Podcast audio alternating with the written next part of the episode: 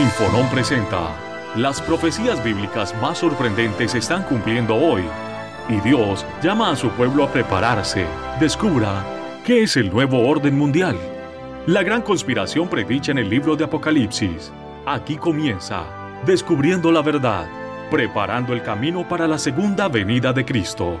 ¿Qué tal amigos? Bienvenidos a un nuevo programa de Descubriendo la Verdad. Mi nombre es Emanuel Vallejos y hoy vamos a presentar el programa número 5 de esta serie de estudios bíblicos, podríamos decir, del libro de Apocalipsis, del libro de revelaciones. Este es el quinto programa ya que estamos presentando basándonos en este libro maravilloso que es el cierre, la culminación de las sagradas escrituras de la Biblia, pero que a la vez, a la vez de cerrar lo que es la historia sagrada, específicamente de la historia del pueblo Israel, la venida de Cristo, los hechos de los apóstoles. Aparte de cerrar eso, eh, Apocalipsis se proyecta hacia el futuro. Apocalipsis se proyecta hasta la segunda venida de Cristo y por supuesto que también cuenta de alguna manera la historia del pueblo de Dios a través de los siglos.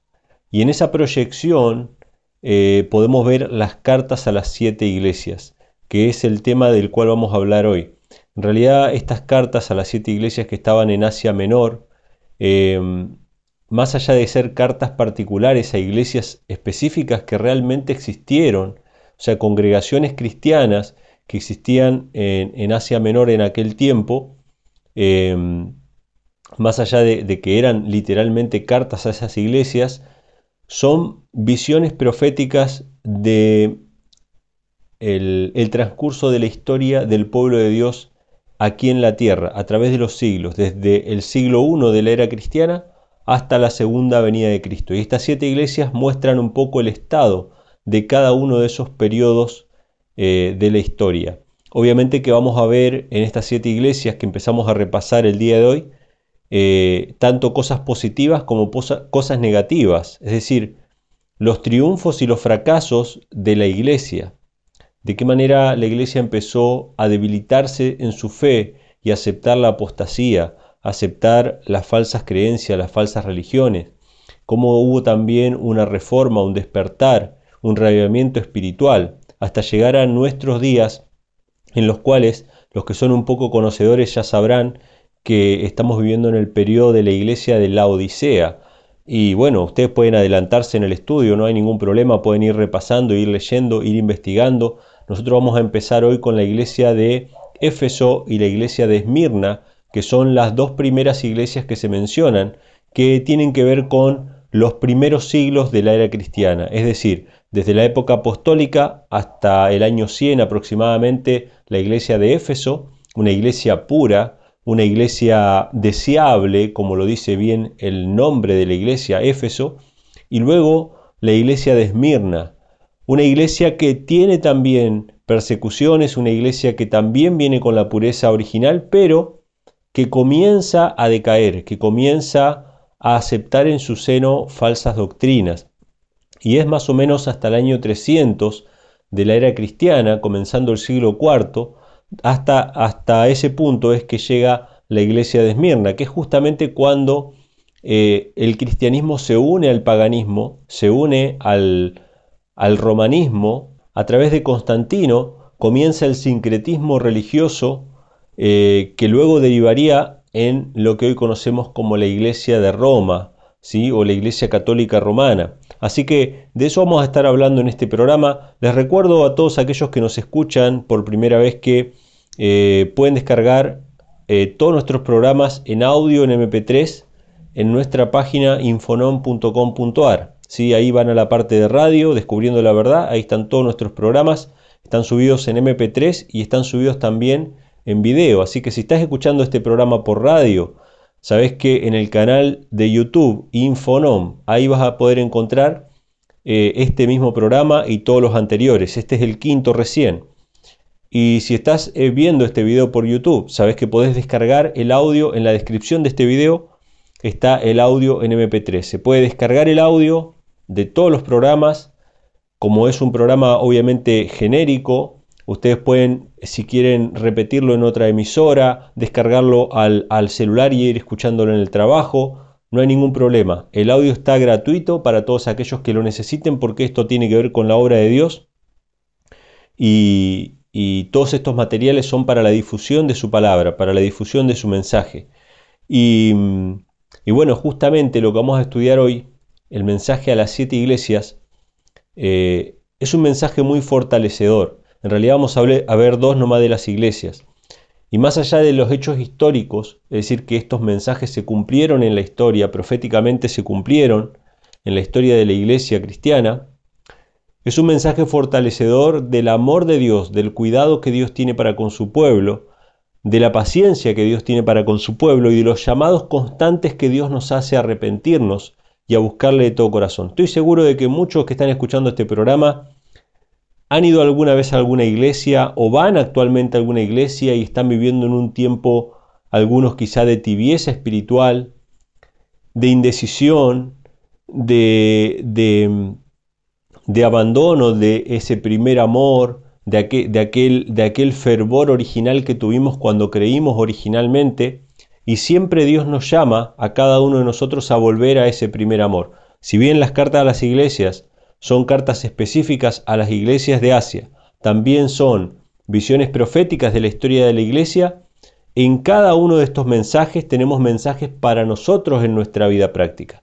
De nada nos serviría a nosotros estudiar Apocalipsis, conocer la historia, conocer las profecías, saber cuándo van a suceder tales o cuales cosas. De nada nos serviría eso si en nuestra vida práctica no aplicamos la palabra de Dios. Tenemos que aplicarla a nuestra vida, tenemos que hacer la carne y recibir todas estas amonestaciones como si fueran para nosotros. Examinarnos a nosotros mismos, pedirle a Dios su espíritu para cambiar aquellas cosas que todavía no hemos cambiado porque separados de Cristo nada podemos hacer, así que no podemos cambiarnos a nosotros mismos. ¿Acaso puede un etíope mudar su piel? ¿Acaso puede un, un leopardo quitar sus manchas? No, o sea, el hombre tampoco puede quitarse el pecado, es solamente el Espíritu de Cristo el que puede echar fuera el mal que hay en nuestra vida. Es la luz de Dios la que puede disipar la oscuridad del corazón humano. O sea que tenemos que pedirle a Dios que nos ayude, tenemos que rogar que, que nos dé su espíritu y ponernos a su alcance, apartarnos de aquellas cosas que sabemos que nos alejan de Dios, buscar la espiritualidad por encima de todas las otras cosas porque es lo único que realmente tenemos, el único tesoro que realmente tenemos, como vamos a ver en, el programa de hoy. Eh, muchos de los que fueron parte de la iglesia de Dios perdieron su vida, por causa del Evangelio. De hecho, el apóstol Juan estaba en la isla de Patmos por, por causa de la palabra de Dios y el testimonio de Jesucristo. Así comienza el libro de Apocalipsis. Es muy interesante la historia del apóstol Juan. Hay cosas que no están registradas en la Biblia, pero que la historia sagrada a través de testimonios lo ha conservado. El apóstol Juan este, fue encarcelado, fue llevado a Roma, fue condenado a muerte y la muerte de él iba a ser una muerte ejemplificadora. Fue condenado a muerte y fue ordenado que se lo echara en una olla de aceite hirviendo para morir allí cocido, frito, ¿sí? Lo querían freír, una tortura inimaginable. Él fue echado en esa olla de aceite hirviendo y Dios milagrosamente salvó su vida. Luego de eso, sin hacer mucho espamento para que no sea ese testimonio tan conocido en el mundo, se lo envió a la isla solitaria de Patmos, a un destierro, una isla, a donde se, una isla del mar Egeo donde se los mandaban a los criminales, como si fuera una especie de alcatraz, ¿sí? de una prisión de máxima seguridad. Allí lo enviaron al apóstol Juan, y contrario a lo que ellos pensaban que se iba a deprimir en la soledad y se iba a morir, él encontró en la soledad de esa isla rocosa, eh, realmente desierta, encontró la compañía de Dios y de los ángeles. ¿Por qué? Porque él estaba en contacto con la naturaleza. Él podía ver en esas rocas los vestigios de aquel diluvio universal del que habla Génesis. Él conocía a través de las olas que golpeaban contra las rocas de esa isla la ira de un Dios ofendido por el hombre y recibía de parte de Dios su misericordia con cada salida opuesta de sol. Él contemplaba la naturaleza y recibía de parte de Dios su amor y su cuidado. O sea que, contrario a lo que esperaban de que él se muriera en esa isla solitaria de tristeza o depresión, escribió su obra, su obra cumbre, que fue el libro de Apocalipsis, una revelación que Dios mismo a través de su ángel y a través de Jesucristo le presentó al apóstol Juan. O sea que, hermanos, siempre todos los que aman a Dios han de padecer de alguna u otra manera persecuciones, y en nuestro corazón debemos estar listos para enfrentar esas cuestiones. Todo aquel que quiera vivir piamente en Cristo Jesús padecerá persecuciones. Está escrito en la Biblia. Así que de eso vamos a hablar en este programa. Así que vamos a entrar directamente a Apocalipsis. Así que vamos a arrancar directamente, vamos a ir al capítulo 2 de Apocalipsis, que es lo que nos convoca en esta ocasión. capítulo 2 de Apocalipsis, versículo, vamos a leer desde el versículo 1 hasta el versículo 11, ¿sí? que son las dos iglesias primeras. La iglesia de Éfeso, que significa la iglesia deseable, y la iglesia de Esmirna, que está relacionado con la mirra, con el olor fragante. ¿sí? Estas dos iglesias primarias son las que más fieles se mantuvieron a Dios. En los primeros siglos de la era cristiana, los primeros tres siglos de la era cristiana, a partir del siglo IV, comienza la gran apostasía, de la que el apóstol Pablo habló en 2 de Tesalonicenses capítulo 2. Pero vamos a comenzar a leer, dice así, escribe al ángel de la iglesia en Éfeso. ¿Quién era el ángel? El ángel era el mensajero, la persona encargada de la iglesia de Éfeso. O sea, había un pastor o un, o un, o un apóstol o alguien encargado de la iglesia. Literalmente, un ser humano que estaba encargado. Entonces, Dios le manda a Juan que le escriba al ángel de la iglesia. Dice, el que tiene las siete estrellas en su diestra, el cual anda en medio de los siete candeleros de oro, dice estas cosas. El que tiene las estrellas en su diestra y anda en medio de los candeleros. ¿Por qué se presenta así? Porque está por hablarle a una iglesia perseguida, a una iglesia que está sufriendo tribulaciones, una iglesia que está luchando, que está esforzándose por salir adelante, este, y les está diciendo que Cristo está con ellos, que ellos no están solos, Cristo está con ellos está en medio de los siete candeleros. Entonces Dios nos promete, hermanos, su compañía y su protección. Él nunca abandonará su iglesia. Por más que su iglesia sean unos pocos reunidos en su nombre, Dios está ahí en medio de ellos. Cristo está acompañándoles por su presencia. En el versículo 2 dice, dice así, Yo sé tus obras y tu trabajo y paciencia y que tú no puedes sufrir a los malos y has probado a los que se dicen ser apóstoles y no lo son, y los has hallado mentirosos. Interesante. Dice que ellos luchan, tienen trabajo y han probado a los que se dicen ser apóstoles y no lo son. O sea, no pueden tolerar a los malos. Esto es interesante. Fíjense el elogio. Cada una de las siete iglesias tiene un elogio de parte de Dios, no todas, pero casi todas tienen un elogio de parte de Dios y tienen una recriminación de parte de Dios. Ese es uno de los parámetros de las cartas a las siete iglesias. En el elogio dice que no puede tolerar a los malos, que probó a los que se decían ser apóstoles y no lo eran. Esto es muy interesante, es una iglesia que no logró ser infiltrada, es una iglesia que, que se mantuvo pura en su dirigencia, los apóstoles que no eran, estaban afuera, no estaban adentro. ¿Qué estará pasando en nuestras iglesias actualmente? ¿Será que en nuestras iglesias, más allá de la denominación a la que pertenezca, será que en las iglesias a las que asistimos actualmente todos los malos están fuera? ¿O los líderes apóstatas infiltrados estarán dentro? ¿Qué frutos vemos en nuestras congregaciones? ¿Nos estamos acercando cada día más al paganismo nos estamos acercando cada día más al mundo, nuestras iglesias parecen circos o shows, o nos llevan a la piedad y a la consagración, a la reforma, al revivimiento espiritual. ¿Qué frutos están viendo en nuestra iglesia? ¿Somos como la iglesia deseable de Éfeso? ¿O ya han entrado encubiertamente, ¿sí? Hombres impíos. Vamos a leer un pasaje. Fíjense que acá habla de dos cosas, ¿no? Dice, yo sé tus obras, tu trabajo, tu paciencia y que no puedes sufrir a los malos. O sea, hay obras, hay trabajo, hay paciencia. La vida del cristiano requiere trabajo y paciencia y obrar, luchar, contender por la fe que una vez fue dada a los santos. Vamos a ir unas páginas antes al libro de Judas. Eh, Judas, el apóstol, dice lo siguiente en el versículo 1. Dice así, Judas, siervo de Jesucristo y hermano de Jacobo, a los llamados santificados en Dios Padre y conservados en Jesucristo.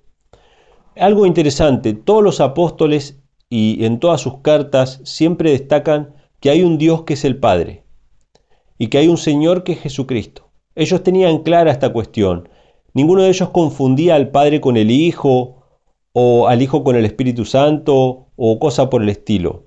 No, no, no. Ellos tenían claro que el Espíritu Santo era la representación del Padre y del Hijo aquí en esta tierra. Era la presencia del Padre y del Hijo en nosotros.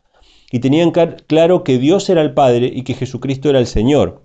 Pero fíjense lo que dice el verso 4. Dice así, eh, perdón, el verso 3, Amados, por la gran solicitud que tenía de escribiros de la común salud, me ha sido necesario escribiros amonestándoos que contendáis eficazmente por la fe que ha sido una vez dada a los santos.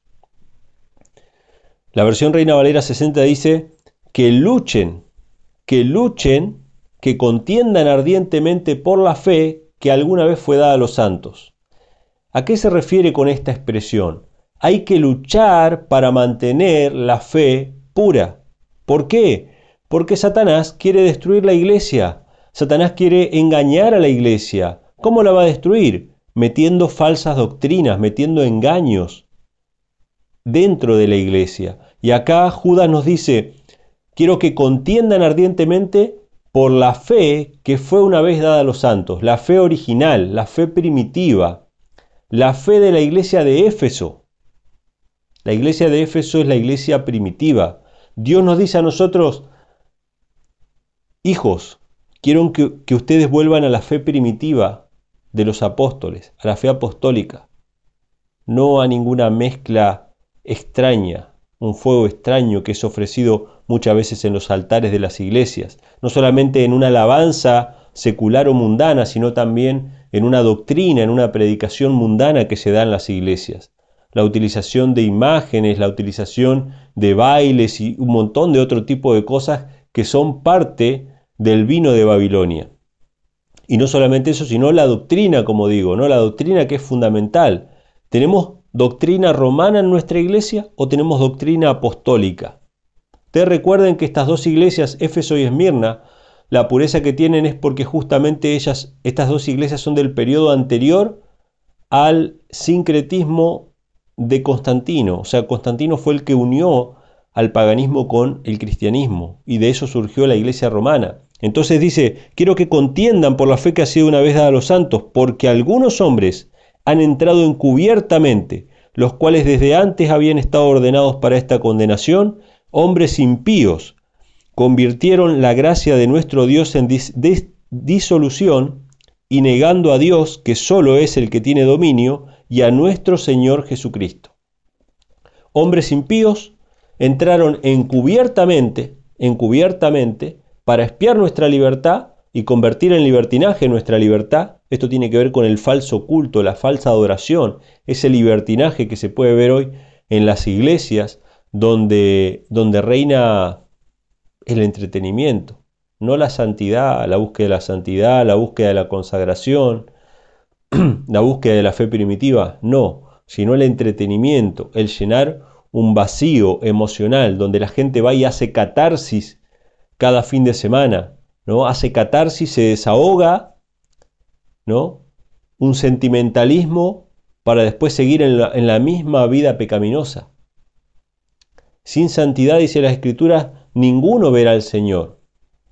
Y no es con otra cosa, no es con cantos, no es con saltos, no es con gritos, es con la palabra de Dios que podemos santificarnos. Santifícalos en tu verdad. Tu palabra es la verdad. Esa es, la, forma de santificarnos, en la ley de Jehová, como dice Salmos 119. Entonces dice, entran hombres impíos para espiar nuestra libertad, convertir en libertinaje la gracia de Dios y niegan a Dios, el único soberano, y a nuestro Señor Jesucristo. ¡Wow! ¿Qué niegan los infiltrados? Niegan a Dios, el único soberano, y a nuestro Señor Jesucristo. Lo que los apóstoles tenían claro, estos infiltrados lo hacen complicado. No, lo que pasa es que Dios es tres que forman uno y es uno que se expresa en tres maneras. Nada de eso está en la Biblia. Dios nuestro único soberano y nuestro Señor Jesucristo. Para eso entran los infiltrados a la iglesia. Pero volviendo a la iglesia de Éfeso, ellos no toleraron a los que se dicen ser apóstoles y no lo son, sino que los encontraron mentirosos. ¿Cómo podemos nosotros tener la misma, la misma eficacia que ellos tuvieron? Por la palabra de Dios, hermano.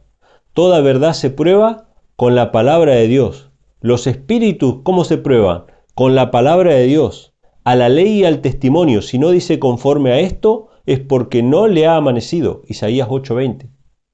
Entonces, Hermanos, el, mensaje a la iglesia de Éfeso es una amonestación a nosotros, a la iglesia que estamos viendo en los últimos días, la iglesia de la Odisea, una iglesia tibia, una iglesia que tiene a todos los infiltrados adentro y a Cristo afuera, porque Cristo está golpeando la puerta para entrar. ¿Sí? Esto es muy interesante. Tenemos que volver a ser como la iglesia de Éfeso, pero para eso se requiere esfuerzo, trabajo y paciencia, que es lo que ellos tenían. Y muchas veces por la comodidad de no querer tener ese esfuerzo, ese trabajo, esa paciencia, preferimos seguir siendo tibios laodicenses. Entonces, dice en el versículo 4, perdón, vamos a leer el versículo 3.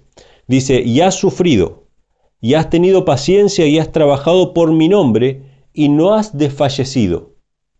Es una iglesia apostólica perseverante. Ya eran perseguidos por las sinagogas. Posteriormente van a ser perseguidos en la iglesia siguiente por Roma mismo.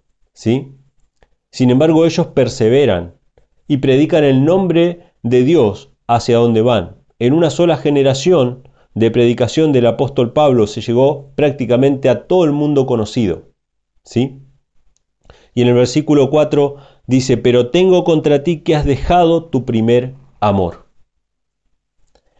Es una iglesia pura, es una iglesia fuerte, sufrida, que no tolera los malos, pero empieza a languidecer. ¿Cuándo una iglesia empieza a languidecer? Cuando olvida su primer amor. ¿Y qué representa esto? Olvidamos de dónde hemos caído, de dónde nos ha sacado Dios y dónde estábamos antes de que Dios nos encontrara y que nos llamara y nos reformara. Por un instante el hombre piensa que la gloria le pertenece a él y no le pertenece a Dios. Y en ese momento en que se envanece y se olvida de dónde ha caído, es donde abre la puerta para la apostasía. Esta iglesia resistió, la iglesia siguiente también resistió, fue perseguida, pero después la iglesia empezó a decaer, apostasía. ¿Qué nos llama a Dios? A no olvidar que fuimos salvos por la gracia de Cristo, por la muerte del Hijo de Dios, que le costó la vida al Hijo de Dios, nuestros pecados que nosotros cometimos. No debemos olvidar de dónde hemos caído. Dice en el versículo 5, recuerda por tanto de dónde has caído y arrepiéntete y haz las primeras obras, pues si no, vendré, presto a ti y quitaré tu candelero de su lugar si no te hubieres arrepentido. Dios nos promete su compañía y su protección, pero su compañía y su protección son condicionales. Esto es algo importante, hermanos. La mayoría de las iglesias apóstatas actualmente, no solamente las iglesias en general, judaísmo u otras religiones, consideran que las promesas de Dios son incondicionales. No, no, Dios, Dios prometió que iba a estar con nosotros, así que bueno, tenemos estos problemas, hacemos esto, nos falta esto, nos falta aquello, pero igual Dios está con nosotros porque Dios nos prometió. Las iglesias protestantes también recurren a la idea de las promesas incondicionales. No, no, Dios va a estar con nosotros. Esta es la iglesia verdadera y hasta el final Dios va a estar con nosotros. No, las promesas de Dios son condicionales. A la iglesia primitiva le dijo, yo voy a estar con vos, estoy en medio de los siete candeleros, pero si no te arrepentís voy a sacar el candelero de su lugar. ¿Qué significa eso? Que no, ninguno de nosotros somos imprescindibles. Si nosotros no cumplimos nuestro propósito, Dios le va a dar este mensaje a otro para que cumpla el propósito de Dios. Dios va a hacer su obra con o sin nosotros. Así que acá tenemos la amonestación. En el versículo 6 dice, Mas tienes esto que aborreces los hechos de los nicolaitas, los cuales yo también aborrezco. Hay muchas versiones sobre qué son o quiénes eran los nicolaitas. Yo no voy a ponerme a especular sobre esto, pero sí me voy a sujetar a lo que dice la misma palabra en versículos más adelante, en el versículo 14 del mismo capítulo 2, ya hablando de la iglesia de Pérgamo. Nos vamos a adelantar un poquito, pero es para hacer de referencia, porque ellos sí aceptaron la doctrina de los nicolaitas. Y en el verso 14 dice, pero tengo unas pocas cosas contra ti, porque tú tienes ahí a los que tienen la doctrina de Balaam, el cual enseñaba a Balac a poner escándalo delante de los hijos de Israel, a comer cosas sacrificadas a los ídolos y a cometer fornicación. Así también tú tienes a los que tienen la doctrina de los nicolaitas, la cual yo aborrezco. No se especifica qué es la doctrina de los nicolaitas, pero evidentemente involucraba el tema de comer cosas sacrificadas a los ídolos, cometer fornicación, ¿sí? Eh, hacer llevar a escándalo a los hijos de Israel. O sea, ¿cuál fue, cuál fue el trabajo de Balaam y Balac para con Israel? Balaam era un profeta y Balac, el rey, le pidió que maldijera a Israel. Eh, Balaam le dijo, no, no, no se puede. No se puede, yo soy profeta, pero no se puede maldecir a Israel porque Dios lo bendice. Entonces, en vez de maldecirlo, lo, bendijo tres veces. Entonces Balac estaba enojadísimo porque él quería justamente destruir a Israel. Entonces Balaam fue y le dijo, mira, si querés maldecirlos para que, para que Dios los pueda maldecir, ellos tienen que pecar. Entonces lo que tienes que hacer es hacerlos pecar para que Dios mismo los maldiga. ¿no? Entonces, eso, hermanos, es la obra, el trabajo de la infiltración. Satanás quiere destruir la iglesia. Satanás quiere destruir al pueblo de Dios remanente, que Apocalipsis 12, 17 dice que son los que guardan los mandamientos de Dios y tienen el testimonio de Jesucristo. Y él sabe que no, no lo puede destruir, no puede destruir a la iglesia. Pero lo que sí puede hacer es hacerlos pecar para que Dios los deseche, para que Dios mismo los maldiga. Entonces, ¿Cuál es la obra de los nicolaitas? Más allá de que no sabemos quiénes eran en aquella época, tenemos que aplicarlo a nuestra propia vida. La infiltración. Los que se dicen ser apóstoles y no lo son. ¿sí? Vamos a ver que este mismo parámetro se, se repite en la iglesia de Esmirna, ya no con los apóstoles, sino más bien con el pueblo, los que se dicen ser judíos y no lo son. Entonces, llegamos hasta el versículo 7, dice, el que tiene oído oiga lo que el Espíritu dice a las iglesias. Al que venciere daré a comer del árbol de la vida, el cual está en medio del paraíso de Dios. Amén. O sea, Dios promete al que venza la vida eterna. ¿Sí? ¿Recuerdan la bienaventuranza en el, en el, primer programa que hablamos? Había una bienaventuranza para aquellos que guardaban los mandamientos de Dios. Tendrán derecho a comer del árbol de la vida ¿sí? y entrar por las puertas de la ciudad. Apocalipsis 22, 14.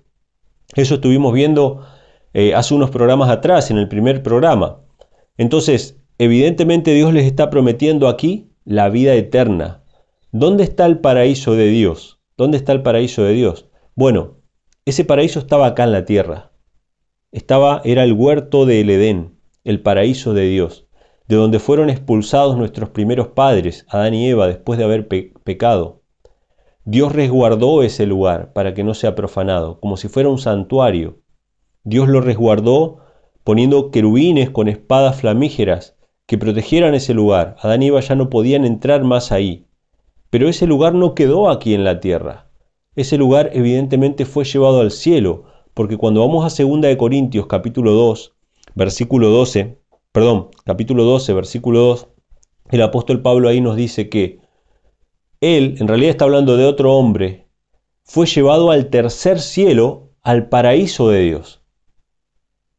Y Apocalipsis 22, 14 nos habla de que, el que el que guarde los mandamientos va a entrar por la santa ciudad y va a comer del árbol de la vida, del paraíso de Dios. Entonces, evidentemente ese paraíso fue llevado al cielo por Dios y va a volver a estar aquí en esta tierra, cuando esta tierra sea restaurada, como nos dice Apocalipsis capítulo 21. ¿sí? Vi cielos nuevos y tierra nueva, vi la santa Jerusalén descender del cielo. ¿sí? O sea, todo eso va a ser restaurado y esa es la promesa que Dios le hace al que venza, al que venza. Cuando se habla de vencer, se implícitamente se nos está hablando de una lucha, de una batalla. O sea que hay que luchar, hay que batallar, hay que contender ardientemente por la fe que una vez fue dada a los santos. Vamos a avanzar a la siguiente iglesia. Perdónenme que voy un poquito rápido, pero así podemos avanzar un poquito más. La siguiente iglesia es la iglesia de Esmirna y dice, el primero y el postrero, el que fue muerto y vivió, dice estas cosas. ¿Por qué se presenta así Cristo a la iglesia de Esmirna? porque Él siempre trata de identificarse con su pueblo. Él trata de consolar y animar a su iglesia. Y esta es una iglesia tremendamente perseguida. Ya no es perseguida por las sinagogas judías. Esta iglesia ya es perseguida por Roma. Esta iglesia es perseguida por el emperador. ¿sí? Y, las persecuciones son de las más terribles. A tal punto que los, que, los cristianos que son arrestados, no simplemente que se, les hace un juicio y se les condena a muerte, se los arroja al circo romano para que sean espectáculo al mundo. Es terrible, es una época terriblemente eh, dolorosa para la iglesia. Y Cristo se identifica con ellos diciéndoles, yo soy el que estuve muerto y vivió. Se identifica con nosotros. O sea, no hay, no hay forma mayor de identificarse con el hombre que haber venido y en la plenitud de sus días, en, su edad em, madura, ni viejo, Ni viejo, ni un niño, sino en el medio, identificándose con todos, con los viejos, con los maduros, con los niños, con los adolescentes, identificándose con todos, murió. Atravesando ese, ese, ese momento oscuro que atraviesa todo ser humano y que todos hemos de atravesar, la muerte, ya sea por persecuciones, ya sea por lo que fuere, por la vejez, ya sea por la soledad o la tristeza, pero todos morimos, todos. Todos estamos condenados a enfrentar la muerte. Y Cristo se identifica con nosotros diciéndonos, yo soy el que estuve muerto y vivió cuánto amor manifiesta para con su pueblo. Y esta es una iglesia perseguida. Dice en el versículo 9, yo sé tus obras y tu tribulación, y tu pobreza, pero tú eres rico. Qué interesante, ¿no? Ella es una iglesia pobre para el mundo, pero rica para Dios. Es una iglesia desterrada, una iglesia perseguida. Esta es la iglesia que posteriormente o sea, iglesia que recibió el Evangelio de parte de Pablo cuando Pablo estuvo en Roma, pero que después esta iglesia que recibió el Evangelio puro del apóstol Pablo fue obligada a refugiarse en las montañas del norte de Italia y durante mil años mantener pura la verdad del Evangelio. Posteriormente ellos iban a ser conocidos como los valdenses. ¿sí? Varios pueblos, varios pueblos que mantuvieron en las montañas solitarias, en la pobreza, en las necesidades, mantuvieron la fe pura apostólica hasta la época de la Reforma. Estamos hablando mil años, mil años de mantener la palabra de Dios y el Evangelio en la pureza apostólica. ¿sí? Hasta, o sea, hay una línea, una línea de tiempo claramente definida de cómo Dios protegió a su pueblo, a su iglesia. Y esta es esa iglesia, una iglesia perseguida, dice en el versículo 9, tú eres rico, dice, para Dios eres rico, aunque eres pobre para, para el mundo, ¿sí? Porque para el mundo era una vida miserable, pero para con Dios era una vida de riqueza, de riqueza espiritual. Y dice, y la blasfemia de los que se dicen ser judíos y no lo son, mas son sinagoga de Satanás. ¿A qué se refiere a los que se, dicen ser judíos y no lo son? El apóstol Pablo en Romanos capítulo 2, 28 y 9, 6, voy diciendo las citas porque no nos da el tiempo, hermanos. En Romanos el apóstol Pablo dice que no es judío el que lo es exteriormente, sino el que lo es en el corazón. En Romanos 9 dice que no es israelita el que es descendiente de Abraham específicamente, sino el que aceptó al hijo de la promesa de Abraham. Entonces cuando acá dice los que se dicen ser judíos y no lo son, se está refiriendo a los que se dicen ser cristianos, a los que dicen ser la iglesia de Dios, pero que en realidad no lo son. No lo son. O sea, la iglesia había empezado a, a, corromperse con el paganismo. ¿sí? Entonces dice, versículo 10, no tengas ningún temor de las cosas que has de padecer. He aquí el diablo ha de enviar a alguno de vosotros a la cárcel para que seáis probados y tendréis tribulaciones por diez días sé fiel hasta la muerte y yo te daré la corona de la vida. Hubo una gran persecución de unos 10 años de parte del emperador Diocleciano desde el año 303 al año 313 de la era cristiana. Fue una terrible persecución, duró exactamente 10 años. ¿Por qué acá dice 10 días y yo estoy hablando de 10 años? porque en la Biblia existe un principio llamado el principio día por año. Lo vamos a ver un poquito más adelante seguramente en detalle, pero para que ustedes se den una idea, ¿cuánto tiempo estuvo Israel en el desierto? 40 años. ¿Cuánto tiempo estuvo Cristo en el desierto? 40 días. Día por año. Es un principio profético, ¿sí? Donde muchas profecías que se hablan en términos de, días se cumplen en términos de años. Y muchas cosas que hizo el pueblo Israel en términos de años se cumplen en la vida de Cristo en términos de días. Es un principio bíblico de interpretación profético, si el principio día por año. Entonces, cuando acá dice que tendrían tribulación por 10 días, se refiere a esa gran persecución desde el año 303 al año 313 de la era cristiana, donde el pueblo de Dios fue perseguido ferozmente por el imperio romano. Dice, el que tiene oído, oiga, verso 11, lo que el Espíritu dice a las iglesias, el que venciere no recibirá daño de la segunda muerte. Wow, este tema es importante, porque acá dice, el que venciere no recibirá daño de la segunda muerte. ¿Sí? Incluso Acá se menciona que ellos iban a ser perseguidos. Dice, sé fiel hasta la muerte, yo te daré la corona de la vida. ¿Sí? Pero menciona que el que venza no va a recibir daño de la segunda muerte. ¿Cuándo es que vamos a recibir la corona de la vida? ¿Ni bien morimos? Ustedes saben que muchas iglesias predican que cuando uno muere ya se va directamente, ¿no? a las bodas del Cordero, dicen algunos, otros dicen al seno de Abraham, otros dicen se van al cielo, se va a la presencia de Dios. Sin embargo, la Biblia nos dice que en realidad cuando morimos quedamos inconscientes. Por ejemplo, Eclesiastés 9:5 dice que los muertos nada saben, ni tienen más paga. De nada de lo que se hace acá en la tierra, su amor, su odio fenecieron ya. ¿sí? Y que en ese mismo día nuestros pensamientos perecen, Salmo 146, 4, y así varios pasajes en la Biblia nos hablan de que los muertos en realidad están descansando, están durmiendo. Pero ¿cuándo hemos de recibir la corona de la vida? Bueno, la Biblia lo dice con mucha claridad, en la segunda venida de Cristo. Voy a citar algunos pasajes simplemente para que ustedes tomen una idea. Eh, ¿Cuándo va a ser dada esta corona? Según eh, Pablo en 2 de Timoteo 4.8, cuando aparezca Cristo. ¿sí?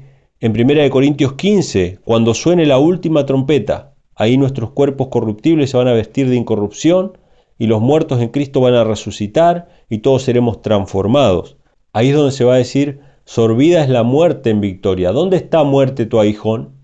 ¿Dónde está sepulcro tu victoria? Sea, una pregunta retórica. ¿sí? El postrer enemigo que va a ser vencido es la muerte.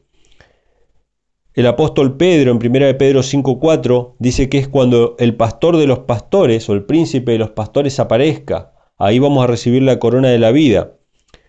El apóstol Juan en Juan 14.3 dice que cuando Cristo vuelva para llevar a su pueblo a las moradas para vivir eternamente con él.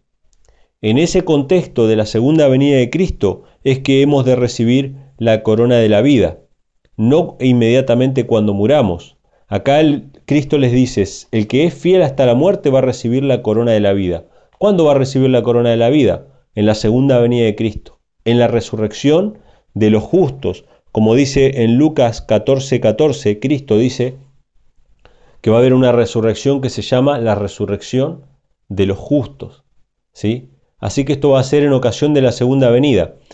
Pero ¿qué es la segunda muerte entonces? No vamos a entrar en este tema, se los voy a dejar simplemente un comentario. Ustedes pueden leer en Apocalipsis capítulo 20 porque es un tema que vamos a avanzar más adelante. En Apocalipsis 20 se nos habla de la segunda muerte. ¿Qué es la segunda muerte? Es la muerte definitiva, de la cual no hay vuelta atrás. La muerte a la cual nosotros estamos sometidos hoy día, es decir, yo ahora me muero, esa muerte no es definitiva, porque yo voy a resucitar en el día final, ya sea para vida eterna o para muerte. Y esa muerte es la, la segunda, la segunda muerte es definitiva. Pero esta primera muerte no es definitiva. Esta primera muerte es la misma que van a atravesar tanto buenos y malos. Justos e injustos van a atravesar esta misma muerte. Pero cuando Cristo venga por segunda vez va a resucitar a los suyos. Y esos que resuciten no van a tener parte en la segunda muerte. Pero después del milenio, que es un tema que vamos a estudiar más adelante, van a resucitar los impíos, los malos. Esa es la segunda resurrección que menciona Apocalipsis 20. Y en esa segunda resurrección es para recibir la muerte segunda, la muerte definitiva. Esto es con respecto a lo que se menciona en el versículo 11. Dice, el que venciere no recibirá daño de la segunda muerte. Así que vemos acá en el mensaje a Éfeso y en el mensaje a Esmirna un mensaje de amonestación, un mensaje de ánimo para el pueblo de Dios que está sufriendo persecuciones, una recriminación a volver al primer amor y recordar de dónde hemos caído, y también una advertencia en contra de la apostasía, ya que dice que ellos no toleraron a los que se decían ser apóstoles, no toleraron a los que se decían ser judíos, sino que ellos estaban fuera. Era una iglesia perseguida, pero para que para que pudieran mantener la pureza del evangelio tenían que perseverar, tenían que luchar, tenían que eh, combatir ardientemente por la fe que una vez fue dada a los santos. Estas son las primeras dos iglesias de las siete iglesias de Apocalipsis, que en realidad son un pantallazo de la historia de la iglesia desde el primer siglo hasta la segunda venida de Cristo. En los próximos programas estaremos viendo, vamos a ver si podemos ver dos o tres iglesias más para avanzar con estas siete iglesias, que en realidad el hecho de que sean siete tiene que ver con la universalidad del mensaje. ¿sí? El siete es el número de lo completo, de lo que es absoluto. Entonces, en estas siete iglesias Dios le está hablando a toda su iglesia, de todos los tiempos, ¿sí? En especial desde el primer siglo hasta la segunda venida de Cristo. Espero que esto que hemos estudiado les sea de bendición, que les sirva para reflexionar, para podernos hacer un análisis interno como cristianos, como iglesia, como pueblo de Dios, ¿sí? a los cuales estamos llamados cada uno de nosotros, más allá de la denominación a la que pertenezcas, eso me es indistinto a mí. Yo sé que hay pueblo de Dios en todas las denominaciones y Dios los está llamando a consagrarse a cada uno de ellos para que formen el remanente final del tiempo del fin, los que guardan los mandamientos de Dios y tienen el testimonio de Jesucristo. Así que esto es todo por, por mi parte en este programa. Les recuerdo a todos aquellos que nos están escuchando, que nos están sintonizando, que este programa está disponible en YouTube, así que lo pueden ver en video. Igual no es que se pierden mucho, si están escuchando este programa solamente está mi cara ahí.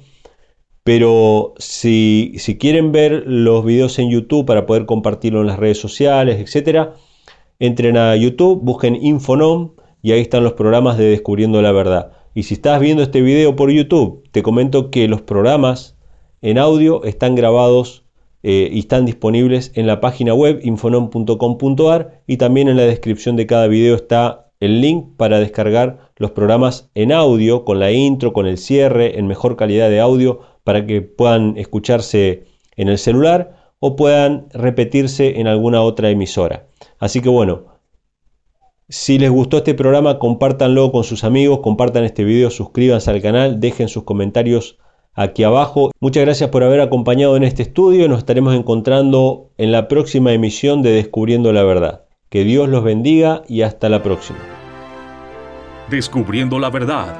Para mayor información sobre este y otros temas de tu interés, comunícate con nosotros a los siguientes números de contacto. Hasta la próxima.